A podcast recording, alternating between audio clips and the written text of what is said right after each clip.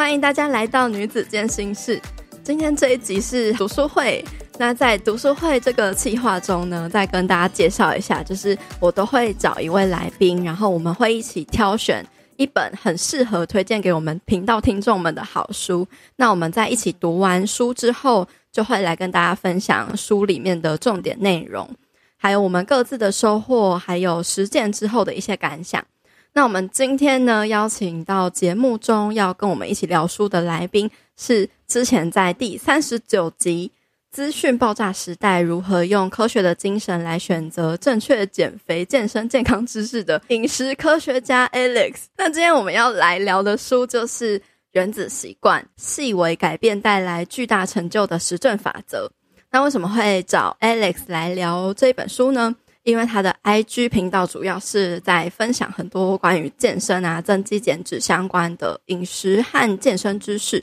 但是学习知识是一回事，实践呢又是另外一回事。我们每个人都希望我们可以养成规律运动、健康饮食、早睡早起、省钱，甚至是每天看书的一些好习惯，但是我们总是会败给很多像是。追剧啊，看手机，喝手摇饮料，吃零食、炸物这类的诱惑，于是我们就会开始陷入自责、罪恶感跟愧疚的情绪里面，然后再逼着自己重新严格的执行几天之后，又再继续的重蹈覆辙，陷入一种无止境的恶性循环里面。但其实我们人类的行为改变模式啊，是需要科学和心理学去了解自己，然后再去重新设计我们的一些小习惯。让这些小小的习惯能够堆叠得够多够久之后，才有可能做到真正的改变。那书里面他也提到说，那些所谓很自律的人，其实只是很擅长去建构跟设计生活的人，他们不会让自己暴露在充满诱惑的环境中。而那些最有意志力的人呢，其实是最少用到意志力的人。所以，如果各位听众在生活中有什么想要破解的旧习惯，想要建立的习惯，都非常非常推荐可以读这一本书。那我跟 Alex 读完这本书之后呢，各自也提出了一些想要在生活中改变的一些旧的习惯，并且透过书里面的一些法则来实践看看。然后我们都会在这一集节目里面跟大家分享。我最主要想要改变的就是我晚上会一直疯狂的看 Netflix 这个习惯，因为自从我搬家，然后客厅有一台大电视，还有一台上面有 Netflix 按钮的遥控器之后，因为 Netflix 它本身就是有那种很难让人停下来的设计嘛，它就会跳过片头片尾，然后直接跳到下一集，然后就直接一直一直看没完没了。然后甚至我连在假日的时候，有时候也会看很凶。所以我想要限制我自己追剧、看剧的时间，然后把部分的看剧时间呢改成其他的放松方式，或者是早一点睡。这边分享完我想要改进的部分了，那换 Alex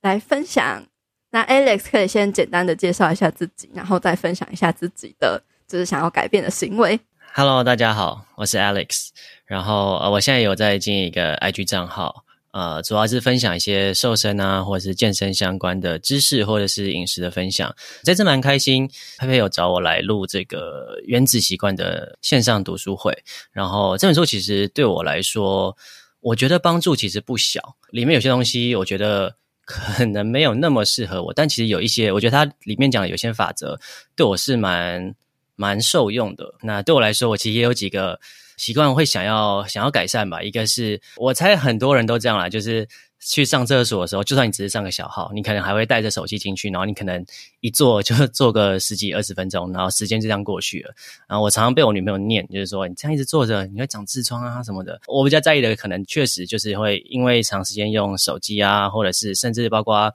电脑，其实有花蛮多时间在上面，可能看个 YouTube 也是一样，很多时间就过去了。有时候 你知道想要。坐下来好好写一篇文章，可是结果 YouTube 一打开，然后你就回不去了。你就是一路看到，你可能看到晚上十二点，然后就啊，已经时间晚了，我要洗个澡睡觉等等之类的。所以这个东西对我来说其实蛮影响到我自己的工作效率的。所以嗯，算是我想要透过这本书教了一些方法去做调整吧。然后等一下也想跟大家分享一下我在。呃，执行上有没有遇到什么样的困难，或者是呃，他对我有什么样比较具体的帮助？嗯，没错。所以接下来呢，我们就会带大家来导读这一本书的一些重点内容，在每一个细部的内容之中，会分享一些我们实际运用这个法则，然后改变我们的行为。要讲原子习惯这件事情，它为什么会这么重要？就是因为其实原子习惯它可以带来一个非常惊人的力量。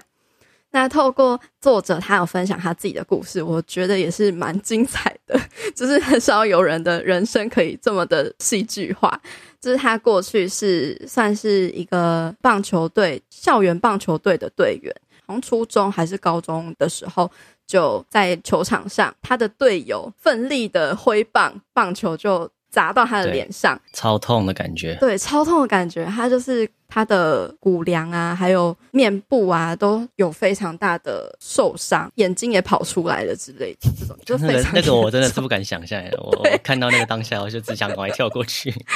跟我讲这个干嘛？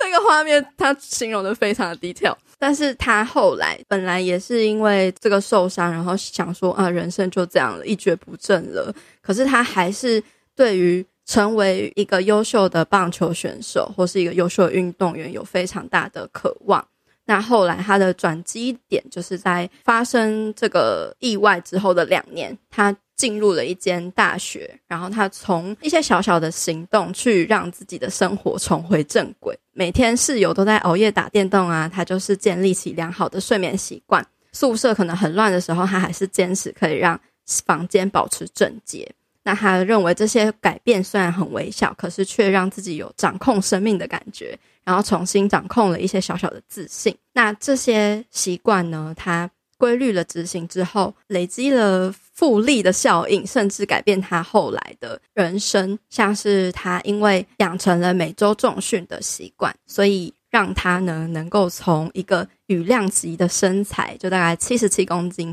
然后变得。强壮到充满肌肉，大概九十公斤。在大学的时候，就从一个原本只是坐板凳的位置，到后来变成投手群的先发位置，然后再变成一个队长。那他的睡眠习惯、跟读书习惯，还有重量训练的习惯，到了大四那一年开花结果，然后他成为了一个他们学校最佳的男性运动员，并且入选。全美明星的阵容，这是一件非常励志的一个故事。他觉得这个故事让他重视到说：“诶，其实我们每个人人生中都会面临挑战。如果你认为这个挑战你过不去了，你就真的过不去。”再次证明了说，其实很多所谓的改变人生的 moment，它并不是真的一个 moment，而是你愿意坚持多年，然后建立的那些微不足道的改变，滚出。非比寻常的结果，像刚刚佩佩有讲到复利这件事情嘛？其实我觉得这个东西不止在这本书，我其实人生当中已经听过蛮多次所谓复利效应这件事情。那我觉得这本书我自己喜欢的一个点，是因为它不是一直在在跟你讲说哦，复利这件事情有多重要，所以你要什么每天进步百分之一，然后一年之后你就会成长三十七倍这种，就是因为这个东西说真的，它只是乍听之下好像很屌，可是实际上。你并没有真的从中学到太多东西，但是我觉得这本书我喜欢的地方是，它其实会给蛮多实际的例子，可能不同的一些呃职业运动员或者是不同地方的人，他们怎么去透过一些小小习惯的改变，然后让他们真的生活上有些影响，或者是举例来说，去降低交通事故的几率。等等之类的，然后所以它不是一个很很鸡汤的书，而是会给你很具体，你有哪些东西可以去参照去执行，然后它是真的有机会让你的呃生活有一些不同的改变。讲到说，生命的品质是取决于习惯的品质，如果你的习惯不变，结果就不会改变。那习惯它其实是自我改善这件事情的复利。其实习惯它不只是行为，它也是一种想法，想法也可以是一种习惯。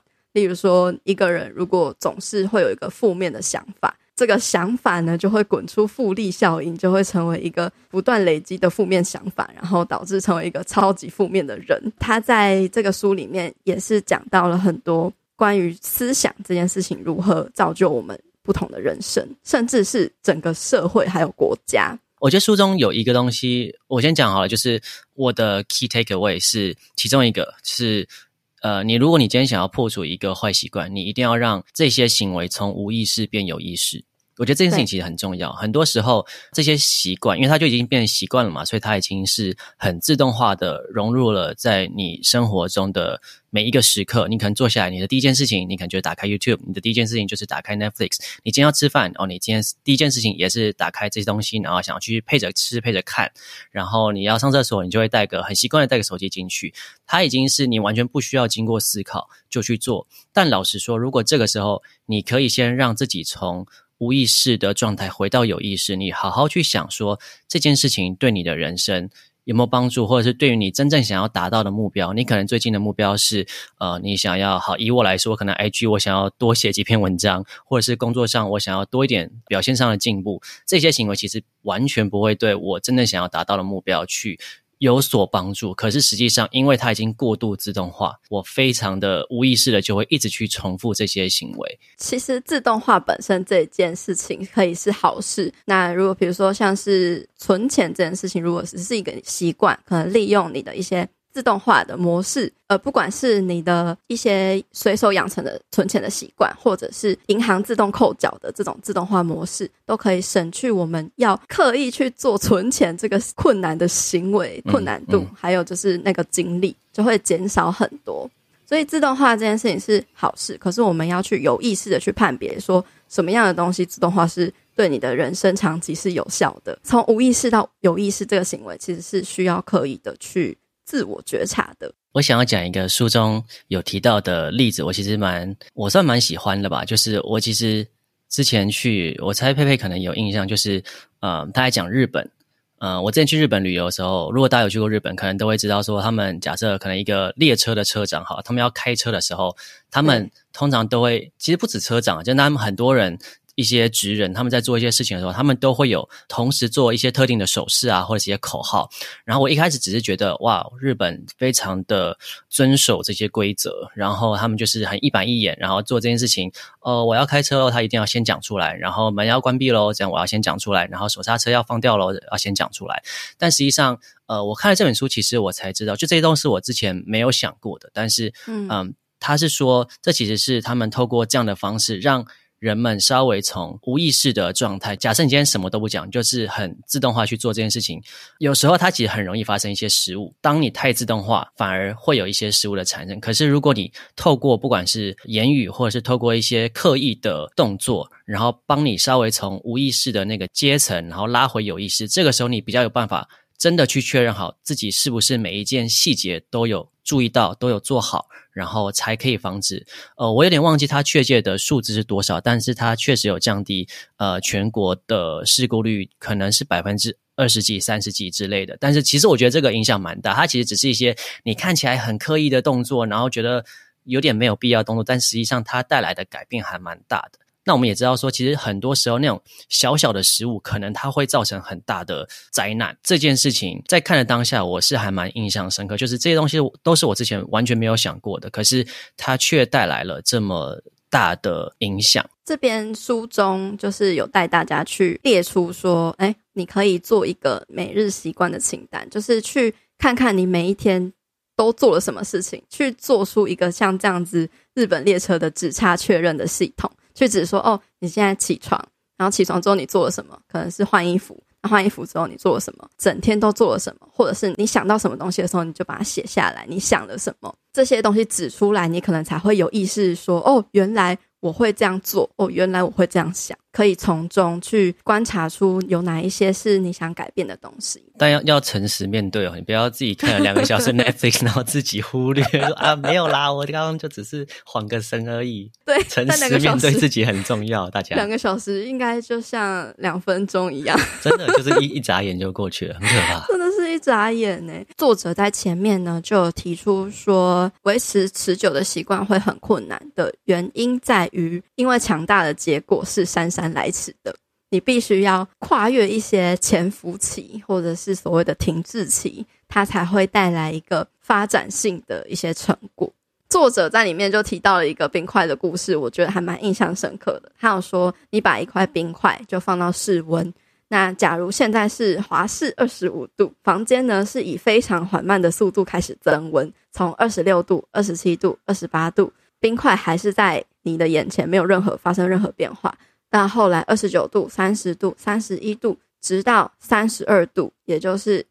摄氏零度的时候，冰块才会开始融化。所以只有一度的差别，可能表面上看跟先前的增温的幅度没有差异，可是启动了巨大的变化。一个习惯，不管是好的还是坏的，它都是要累积够久才会产生一些巨大的成果。他也提到啊，其实我们不应该管目标，而是专注在我们的系统。因为如果我们一直执着在目标，例如说我要减几公斤、体脂降多少的时候呢，我们就会太过于专注要去达成那一个目标，然后忽略了整个过程。可能你会不择手段的去做这件事情，那一些不择手段呢，是根本你不会长久持续下去的。他也有提到说，目标达成，它只能够短暂的去改变结果。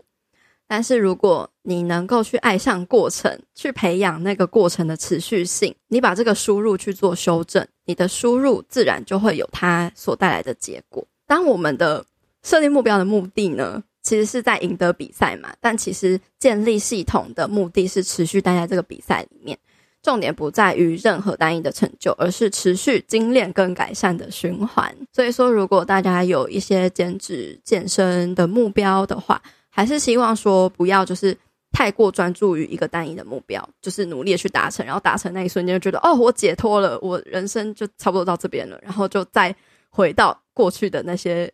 就是错误的输输入里面，嗯。嗯、然后又导致一个错误的输出结果，又要再花很大的力气，又再重新再改变你的这个系统，那就其实是一件很吃力的事情。嗯，我蛮同意的，就是其实我我有注意到这个作者还蛮想强调一件事情，就是。我们人很常会去设定一个目标，这个目标可能是好。假设你今天就是想要减到几公斤，或者是你想要增肌几公斤，或者是你想要做到什么样的一件事情。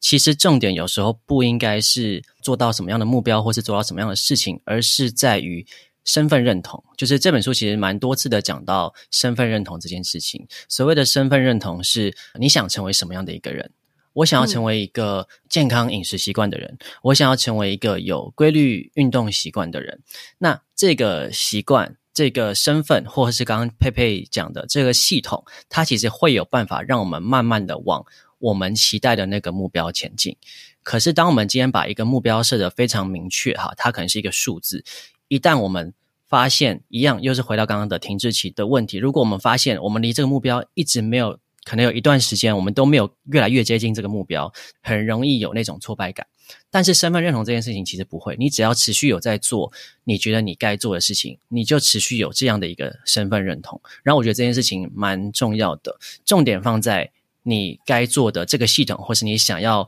拥有的这个身份，而不是一个很具体的目标或是数字。呃，作者也提到说，为什么改变习惯很难？第一个就是我们要改的东西不对。要讲改的东西不对这件事情，我们就要先讲到改变的发生，它其实是分成三个层次的。听众呢，想象有一个同心圆，也可以想象成是一个洋葱。那洋葱呢，有三层皮，最外层是改变结果，也就是你的目标，你想要得到什么。然后中间的那一层是改变过程。也就是习惯跟系统，就是你做了什么。那最里面的部分，核心的部分是改变身份认同，也就是你的信念、世界观。你认为你自己是谁？你相信什么？常常会往一个错误的改变的方向，就会让我们改变习惯很困难。也就是我们常常会以结果为基础，把重点放在哦，我想要做什么。例如说，我想要变瘦。你就会从这个结果去回退说，哦，我想要变瘦的话，我要去每天跑三公里，重训一周五天，吃低碳饮食等等等的，anyway 各种方法，然后我才能成为一个瘦的人。呃，往另外一个方向来看，就是以身份认同为基础，就是你从核心的部分往外扩展，你把重点放在你想成为什么样的人，或是你是什么样的人。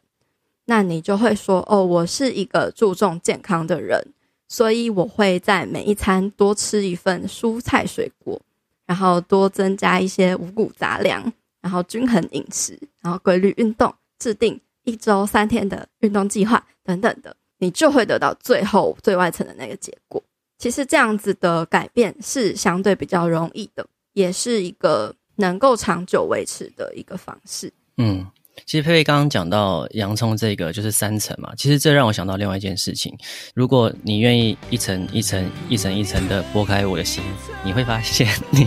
我刚刚真的马上脑中都脑中都冒出这个旋律，我一直不敢唱，我想说先让你好好讲完。后置剪辑师就开始放这一首。对，我们现在进入走场中场音乐，大家稍稍休息一下。我们不要走开，我们马上回来。A few moments later，那其实身份认同啊，它也是来自于你的习惯哦。它其实是一个双向的回路，也就是你认为你自己是什么样的人，你去做那个习惯，那这个习惯呢，也会反馈给你你是什么样的一个人。所以它是一个双向的来回的机制。重复的行为，它会去加深你的自我形象。那每一次呢的习惯呢，都是暗示你哦，我是这样子的人。比如说每一次。呃，进入健身房就说哦，我是一个喜欢运动的人。然后每一次你开始呃写作，就说哦，我是一个创作的人。书中里面也提到一件事情，我还蛮喜欢的，就是说你可以像是投票一样，你不用追求完美，你只要让每一个行为就是投向那个好习惯的那个选票，其实让大多数的那个多数选票赢就可以了。关于身份认同这件事情啊，我我。印象深刻有另外一个是，呃，书中我记得他是在比较后面法则四那边提到，他说健身这件事情啊，呃，我们人都会有，他可能不一定是高低潮啦，但是你就会有，就是你很很有动力的时候，也会有你很发懒的时候。书中就有说到，其实意兴阑珊的健身，往往才是最重要的健身。即便你那天可能好，你那天真的很发懒，你就只想要做个十分钟。但是他想讲的就是，重点不在于健身当下发生的事情，而在于你会成为不会错过健身的那种人，也是一种身份。那如果你连在这种发懒的时候，连在意兴阑珊的时候，你都还是会愿意至少去动个十五分钟、二十分钟。你可能平常你可以你可以健个一小时没问题，但你今天你可能真的很懒，你就是想要动个十分钟、十五分钟、二十分钟。那也 OK，因为它就是一个让你可以把这个身份维持下去的地方，所以它其实又 echo 到最前面，就是重点不应该是你要达到什么目标，或是你要做什么具体的行为，而是你想要成为什么样的一个人，你想要拥有什么样的一个身份。这也是原子习惯的意义，最终想要成为什么样的人，去回推拆解能够成为这样的人的微小的习惯。原子习惯呢，就是建构这个系统中的一个重要元件而已。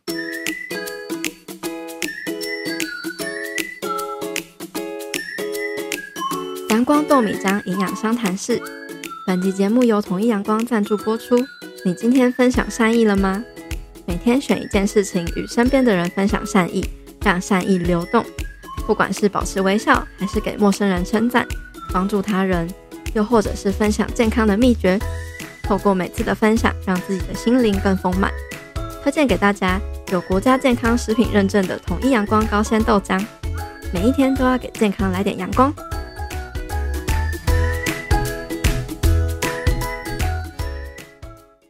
我们讲了这么久，习惯习惯到底是什么呢？习惯的定义，我们这边就要真的特别提一下，就是其实习惯它就是我们刚刚有讲的自动化的行为。很多人可能觉得说，哦，习惯，如果我建立了一些习惯，会不会很无聊啊？我就成为了一个无聊的人。但其实并不会，习惯它不会去限制自由，而是创造自由。你良好的财务习惯、健康习惯、学习习惯，就可以减少你什么时候。诶，一直想说什么时候该运动健身，或是什么时候要存钱，什么时候要读书，那你与这个心智对抗的时间和力气就会减少，然后你可以建立这些习惯去搞定你生活中的一些基本事物、杂项等等的，那你的心智就能够聚焦在比较新的挑战还有创意上面了。能够去建立这些省力、自动化的习惯是一件省力的事情。在习惯的形成呢，它会有四个步骤，书里面提到。第一个是提示，它是促使你的大脑开启一个行为；第二个是渴望，它是每一个习惯背后驱使的动力。你渴望的不是习惯本身，而是习惯带来的状态的改变。好，再来第三个是回应，就是你执行的习惯，然后它可能是以想法或是行为的方式去呈现。那最后一个呢，就是奖赏，回应会带来的奖赏，也就是每个习惯。的终极目标。作者呢，他就由这四个习惯的形成去创造一个，就是我们习惯的自动化的回路，就是提示会引起渴望，渴望会激发回应，回应就会提供奖赏，奖赏渴望满足，它就会成为一个循环。那每一个习惯的目的都是为了解决某个问题。作者就透过这个习惯形成的四个步骤呢，就衍生出了行为改变的四个法则，就会让我们的好习惯变得简单容易，然后让坏习惯变得麻烦困难。没错，那我们接下来就要来介绍有哪些行为改变的四法则。第一个就是让提示显而易见。提示这件事情对我是，我可能会说是在这四个里面。对我最有帮助的，我觉得每个人不一样啦。就我对我来说最有帮助，不一定对你们来说有帮助。可是我会这样讲，是因为其实很多时候我内心深处都知道自己应该要做什么。理想是一回事，现实是残酷的。那有了这些提示，是可以帮助我重新去审视自己的状态。所以我直接举一个例子好了，就是呃，刚刚讲嘛，拿手机到厕所这件事情，我后来我就直接贴了一张纸条在我家的 厕所门口，然后我就直接写，我上面就写说，手机与狗不得进入。对，然后我就有点下定决心说，好，我要把。带手机进厕所的这件事情改掉，让我可能我至少每天可能省下个十几二十分钟，总比没有好。那也算是一个开始。说真的啦，一旦当我设定了这个目标，其实我三号我有时候自然而然的就会，even 我还没有看到那个提示，我就。你知道我会预期那个提示那边，所以我想说好，那不然我就干脆就直接不拿。你知道有时候还是，比如刚起床，然后头脑还很模糊嘛，所以有时候还是很顺势的，就是拿了手机就往厕所走。诶，这个时候看到提示“手机与狗不得进入”，好，我就可能会想一下，对，好，我真的不应该带手机进去。好，我就把手机放回床头。更深层的重点应该是。你是不是真的发自内心，你想要改变这个坏习惯？因为有时候提示可能对一些人没有用，是因为他就算看到了提示，然后他想一想，忽略。嗯、我对我还是想要享受这当下的坐在马桶上划手机的快感。我不知道这个快感有多快啊，但是呃，有些人就会还是做了不同的选择。所以我觉得更背后深层的原因，还是要在于你是不是真心的、很渴望的想要改变这个行为、改变这个习惯。那如果是的话，其实我会觉得提示对你来说应该会蛮有帮助的。还是要把自己拉到比较宏观的部分，不然真的看到那个东西，它最后都会变成一种装饰物。诶，但我我想要讲一下哦，这些提示，我觉得不一定所有，我觉得要找到。适合你的提示，就比如说，我再举一个例子，就是我其实想要让自己滑手机的时间少一点。然后我前一阵子我发现，IG 上有个功能，用了多久的时间之后，它就会跳出一个提醒，说：“诶，你今天已经用到这个时间喽，你还要继续用吗？”这个对我来说，其实应该也会是一个还不错的提示。但我后来发现太困难了，就是如果我今天设定十五分钟、二十分钟，甚至三十分钟，可是。我实际上，我本来就是一个我必须要，就是我工作上我在写文章或什么的，我必须要长时间的花时间在 IG 上面，所以这个提示反而对我来说没什么用。到后来，我一定是看到我就直接把它关掉。我觉得，就算你要用，可能要设定一个合理时间，或者是创造一个合理的提示。你是真的看了，你会去思考。这件事情你是不是应该去去去 follow，还是你到后来你就会一样很自动化的去把它点掉？所以我觉得正确合理的提示其实也蛮重要的。嗯，我其实还蛮认同你说，就是。提示对每个人的作用都不太一样这件事情，因为我也有试过，就是用那种 Apple 里面自动设定某一个软体只能滑几分钟，然后你就会被锁。可是我每次都会 skip，然后到最后我真的是太烦了，我就一直 skip，我干脆把这个功能就解，就把它关掉了。我觉得这个功能根本就不适用于我，最能够适用于我的就是把手机放到其他的房间，然后锁住之类的，把它放到一个我完全不会。跟他一起待的同一个的区域，这个提示就不会出现在我的面前。哦，关于提示啊，我想再补充一个，就我觉得这个可能如果有强迫症的人听了可能会很有感。就是我所谓强迫症，就是因为我自己真的是很讨厌看到那种红色点点。不管你今天在手机上啊，在电脑上啊，或者是以前有的人是这样，对对对，然后或者是我是无所谓。如果大家有在滑 PPT，就是知道会有那种红勾勾。我以前一定会把全部的红勾勾都消掉。对，但是这件事情这个强迫症就会让我的你知道做事效率会很低，因为我就一直分心，然后去把这个东西哦，有一个 line 的讯息进来了，我要去已读它，然后有没有需要回？可是这样我其实我没有办法好好的做正事。我后来针对提示这件事情的改变，其实我就会是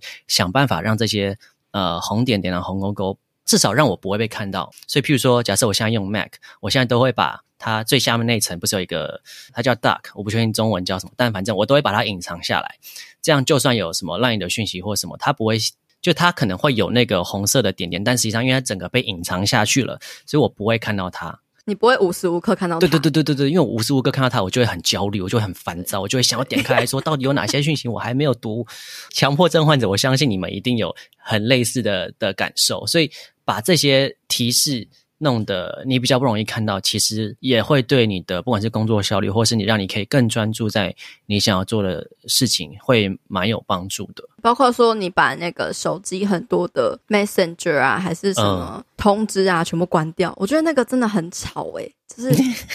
而且到后来你会听到很焦虑，就你听到震动的声音，或者是假设你是有开声音的，你听到那个讯息的声音，或者是来什么之类之类的，就是这个东西，就会想要去看，会很焦虑。所以我真的也是推荐大家都把它们全部关掉，让自己可以专注在你想专注的事情上。这对于我们现代人舒压是还蛮重要的一件事情。没错。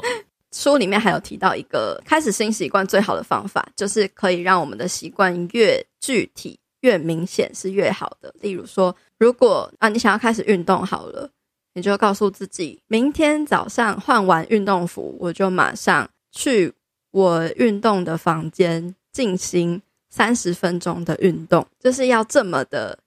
detail 明显，然后容易执行。刚刚也有混合到，就是它里面讲的习惯堆叠这件事情。从你原本本来就会有的习惯，例如换衣服，告诉自己你换完衣服之后，你就会去运动，